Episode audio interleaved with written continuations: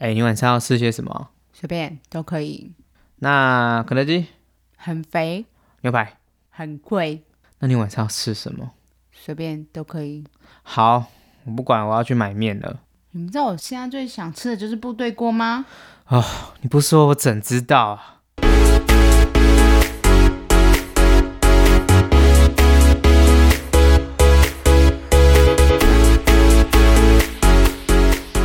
你不说，我不说，谁知道？欢迎收听，你不说，我怎知道？大家好，我是主持人火箭羊。大家好，我是主持人书香。那前一阵子辛苦各位，台湾的天气忽冷忽热的，像我们录音的现在啊，其实就是非常冷的一天，然后又下雨。火箭羊，那你天气冷的时候会特别想吃什么？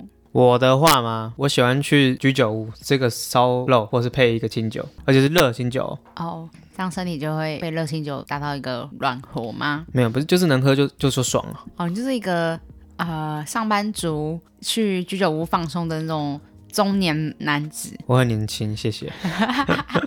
谁给你中年男子？我还没三十，迈入中年男子啦。七年级生才是中年男子，我现在还八年级生。好啦好啦。不过我问你，你喜欢怎么吃？你刚才不是问我吗？因为我很怕冷，所以我比较冷的时候都会选择吃火锅。那你吃什么火锅？我先跟你讲，我喜欢吃四川麻辣锅。我喜欢吃的是部队锅。你这个根本就汉贼，你知道吗？虽然我是台湾人，可是我觉得四川不是吃大陆的东西吗？大中华民国，我是四川。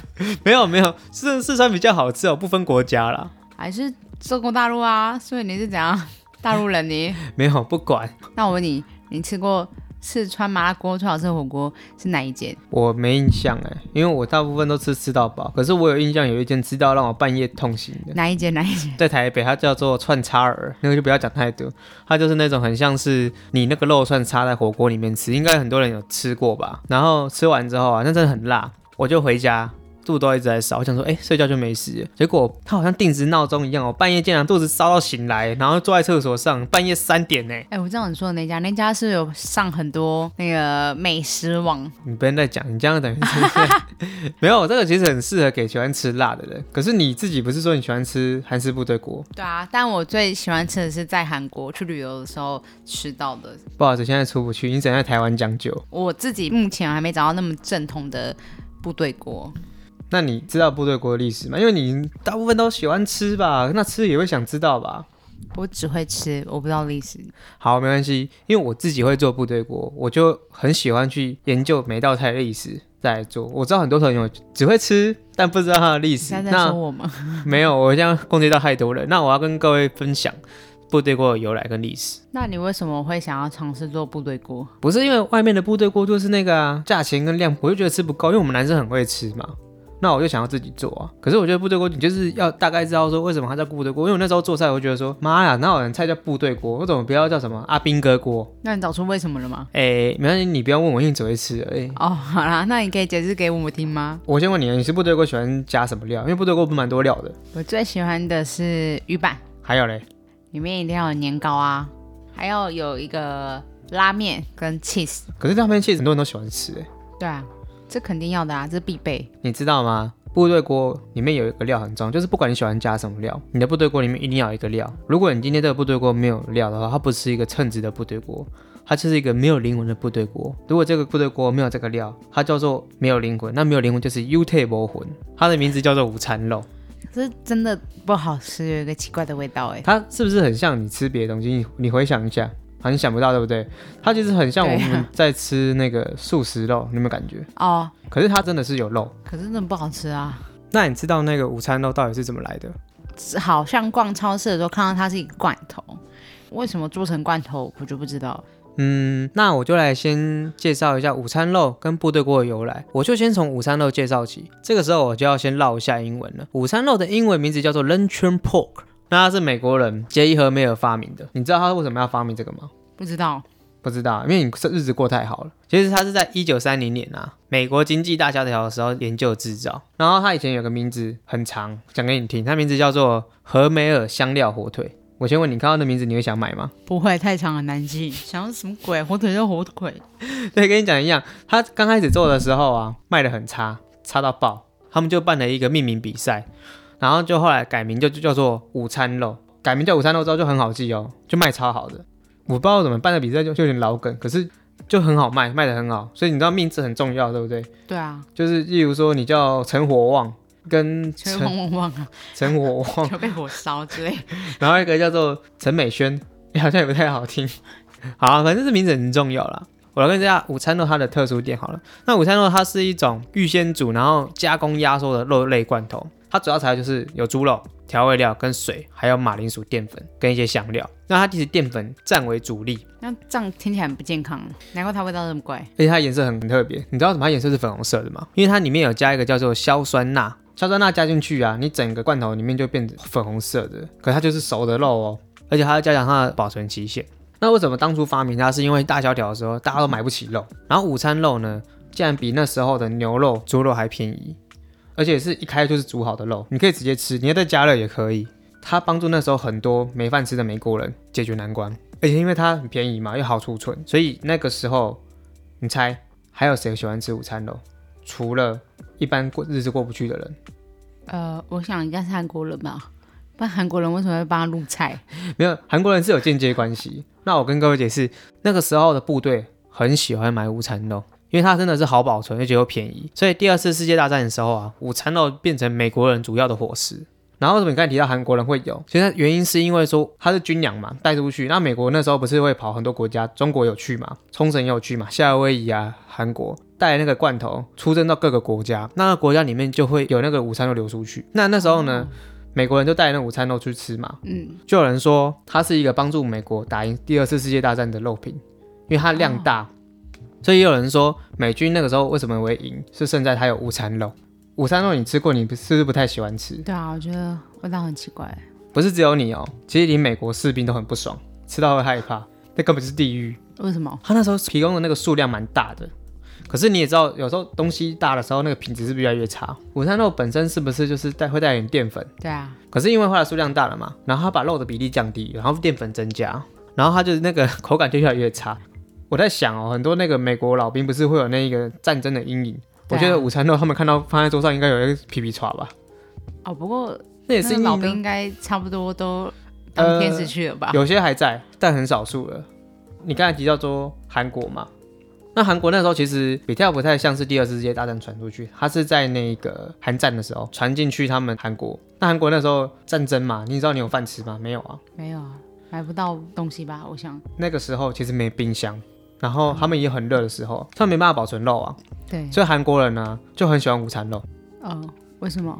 啊，因为好保存，好保存啊，就是可以跟美国人那时候逻辑一样啊，嗯，而且他们都是从黑市拿的，黑市，对，真的。那时候你说像我们现在的水货的那种概念吗？呃，那个时代的黑市跟现在的黑市可能不太一样。那个就是可能特殊管道拿到。那个时候午餐肉是从美国军营流出去，因为那个时候有很多那个军营设置在韩国，然后那时候流出去呢，就有人会把它流去韩国的肉类黑市场，然后还有一些商人，你知道那商人都很奸嘛，他们就会去跟美国军营里面贩卖部买午餐肉，然后再流入韩国肉类黑市场，然后自己再抽利润。哦，我知道，就是那个有一片日剧里面有演到的那种不孝厂商，你知道我说哪一边吗？你是不是之后只有不孝厂商可以讲？对就是就是跟军商勾结那那种关系吗？不知道，那个日剧也有演。不是，那 太好笑。午餐肉啊，那个时候还有美国人拿午餐肉当一个要挟，因为韩国人很喜欢吃午餐肉，会被人说午餐肉是他们一个蛋白质跟肉类的来源，主要粮食啊。他们也会套韩国人的国家情报，他就用午餐肉来诱惑韩国人讲一些国家情报出来，很瞎，对不对？可是你没饭吃啊，你一定想用这种蛮方法，贱的，会贱嘛？反正我也吃到害怕，你们拿去。而且韩国人还蛮爱吃的，因为韩国人有一道肉品跟午餐肉的感觉很像，所以他们吃的很习惯。然后可是他们都是拿那个黑市的，之后他们有国内厂商下去做，然后做进口，可是因为出口限制就没办法做。哦，可是后来你要知道那些有钱人都是这样嘛，看哪一个赚钱就做什么。是啊，所以后来韩国啊，他们有个集团把午餐肉去申请代理权，自己在台 在韩国设工厂开始卖。就是技术不能外流别的国家嘛。哎呀，反正大家爱吃嘛，他就会做啊。啊可是现在为什么午餐肉在韩国这么红？原因是因为在地化了。以前是因为没办法保存啊，然后他们现在很厉害，就是他们现在做一些行销，然后把午餐肉在地化，所以他们很多菜都会加午餐肉。所以午餐肉在韩国其实算是一个我觉得会比冲绳还爱用的一个食材。可是是不是五常肉的那个奇怪味道，做韩国可以盖得过去？因为韩国人本身都很喜欢吃辛辣的食物。我觉得是他们酱料有关。你想为什么午餐肉会变成部队锅的精华跟灵魂？你不知道？那这要从部队锅的历史开始讲起。哦，那你再帮大家介绍一下部队锅的历史，因 为我真的不知道。你真的是只会吃哎、什么都不懂哎、好吃就吃啊，不好吃就不要再去了嘛，不是这样吗？好，我刚才介绍部队锅。那部队锅呢？它的以前名字叫做联合国汤，你不觉得名字很奇怪什？么是联合国汤？你知道那时候美军变成联合国部队的一个名称，就是说它代表联合国啊。我真的不知道这一段历史。反正它为什么叫联合国汤，是因为跟美国有关。那它比较像是一个西式炸锅，我知道网友有说它是一个 喷锅，是不是？不会讲，我要跟你讲原因。那反正那种好听的说法是说，一九五零年后啊，韩战过后，那那时候韩国的那个首都中心设立了很多驻美基地，然后都是在义政街那边。那么时候其实物资短缺，美国就他们的军队基地里面就有很多多的香肠啊，或是火腿，就是我们刚才讲午餐肉，嗯，或是一些起司，然后就被居民收去，跟泡菜跟辣椒酱做成一锅汤，那个是比较好听的说法。难听的说法是老一辈他们在讲，他们说他们的时候要吃啊，他们都把那个美国剩菜剩饭里面拿出来，是直接剩菜剩饭哦，拿出来，然后把里面有的午餐肉或是火腿、香肠，而且里面还夹了一些沙拉跟面包屑，直接丢到锅子里面开火，然后加泡菜加辣酱这样吃，然后他就像你讲的，像那个 喷锅。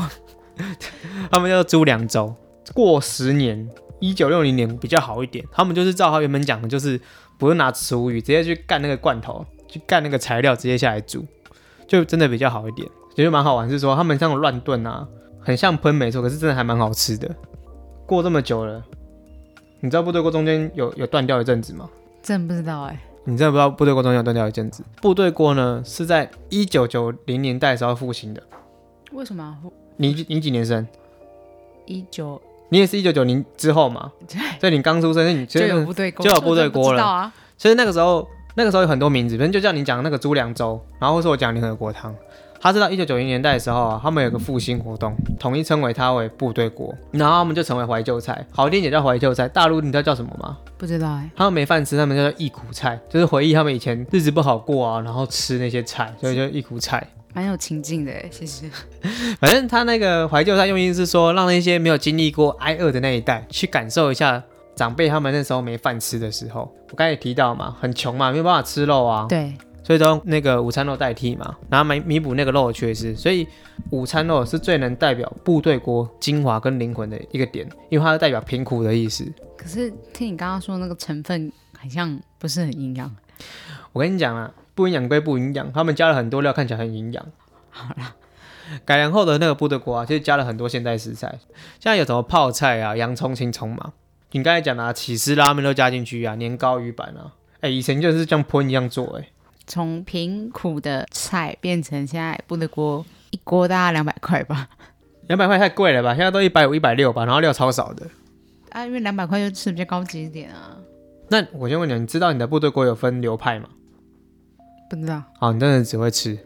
我只知道有时候有 什么台台台式版的可能没有那个火腿，用台湾版的火腿，那个是台湾人自己在修正的。对，还放放什么包麻的体丸啊之类的，那个只是拿火锅料那边齁来你啦，所以我就觉得，那不够到地。那所以你问我最好吃的是在韩国啊，我跟你讲，韩国部队锅啊，它还有分很多流派。它因为历史发展的不同，那各地区的部队锅就有分流派之分。有两个地方就是部队锅的发迹之地，一个叫做义政市政府，然后还有一个叫做平根。义政府那边有一个名称叫做部队锅一条街，然后平根，因为他那个时候有美军的那个飞行基地等等很有名，所以那时候分成两个流派，一个叫做义政式部队锅跟松炭式部队锅。那松炭式就是代表平根，一正式你可能不喜欢吃，它很简单，它只有汤，还有火腿跟热狗，然后再加一些泡菜，没有什么料，哦，它就是带肉的汤，然后一些泡菜这样子。所以它就是简易版的部队锅。对，哦，你可能叫简易版，可那时候就是一种。然后我们现在吃的都叫做松炭式平根的那种，它就是有更多的火腿跟香肠，然后还加了起司片，然后之后还有人加入那个拉面嘛，嗯，所以吃起来就很浓郁，然后汤头又比较浓稠，你喜欢吃的那一种，所以你现在吃的那种就叫做松炭丝。那台湾只是说加了很多奇怪的那个火锅料，你就觉得说怎么那么奇嗯，怪。就是台湾火锅然后还有一种比较特殊，哪一种？它是在那个首尔龙山那边，所以如果有朋友喜欢去首尔龙山去找找看，这个部队锅呢，它有一个另外一个名称，你就不要叫它部队锅，你说你要找叫做沾参汤，很奇怪哈、对啊为，什么要叫沾参汤？那就部队锅就部队锅啊，沾什么参汤啊？他那个时候还不就是纪念美国人？那时候美国总统詹森一九六六年的时候啊，到南韩吃，然后吃过就觉得非常好吃，所以大家就称它为詹参汤。詹参汤不是真的就是一般部队锅，它的做法不一样。哪里不一样法？詹参汤它的汤头是用牛骨下去熬的，然后一样丢入火腿、热狗跟辣椒酱，但它不会放泡菜跟泡面，哦，可是它还会加生菜，它就跟我们前面刚才提到两种又不一样，这样这一锅看起来营养价值比较高。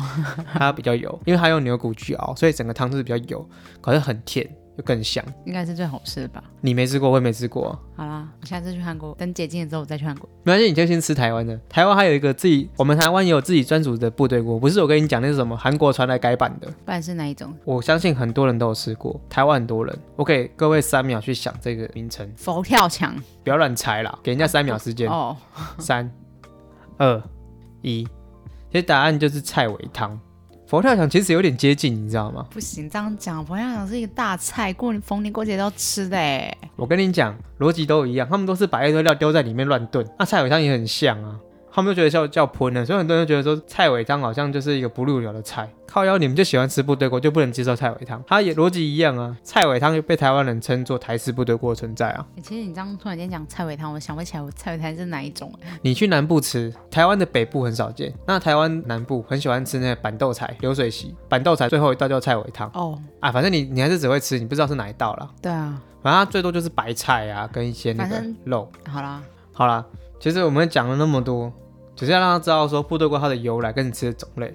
那各位现在大家吃的可能大部分都是松炭式的，可是我很推荐大家去喝喝看三神汤，其实蛮特殊的。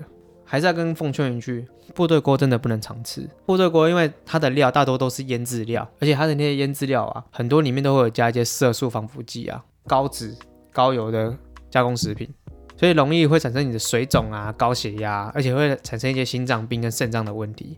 所以你真的喜欢吃就适量。不过我自己做了是有改版了，没有，因为我那个伙伴太爱吃，所以我自己改版的是说，我把火腿换成腌过的鸡腿肉，我把那个香肠换成猪肉片，之后我就用洋葱、青葱跟一些金针菇去做，唯独不跟你加午餐肉。你那个是台式火锅，不是我的料一样，我那个汤底一样，你刚刚说我知道很，午餐肉就没有进化我，知道这很打脸，就是说没有午餐肉，部队锅就没有灵魂。可是我觉得，只要对方吃我菜的人吃完很幸福，然后会笑，这就好。小当家的那个干话，就是料也是带给别人幸福的。我觉得他会吃的话，那个部队锅有没有灵魂不要紧，对方有灵魂就好。你下次再煮给我吃，你现在在跟我要求吃部队锅吗？肯定的啊。那你拿经费来啊，你就接点业配回来，我就去做。哦，那请大家 如果需要的话，可以在下面留言哦。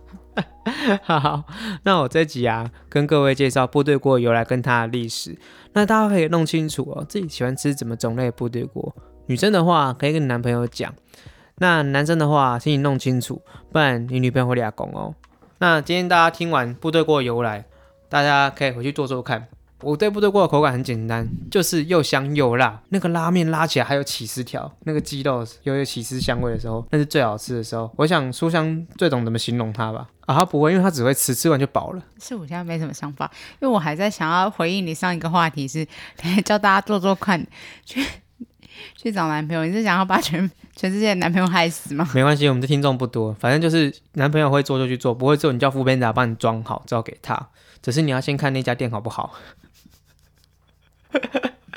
好啦，那这一次呢，关于部队锅跟午餐肉的介绍，我们就介绍在这里。那我希望说，各位如果有喜欢吃部队锅，喜欢加什么料啊，都可以在留言区跟留言告诉我们。那我们这一集的节目就到这边结束，请各位下集继续收听，拜拜。拜拜。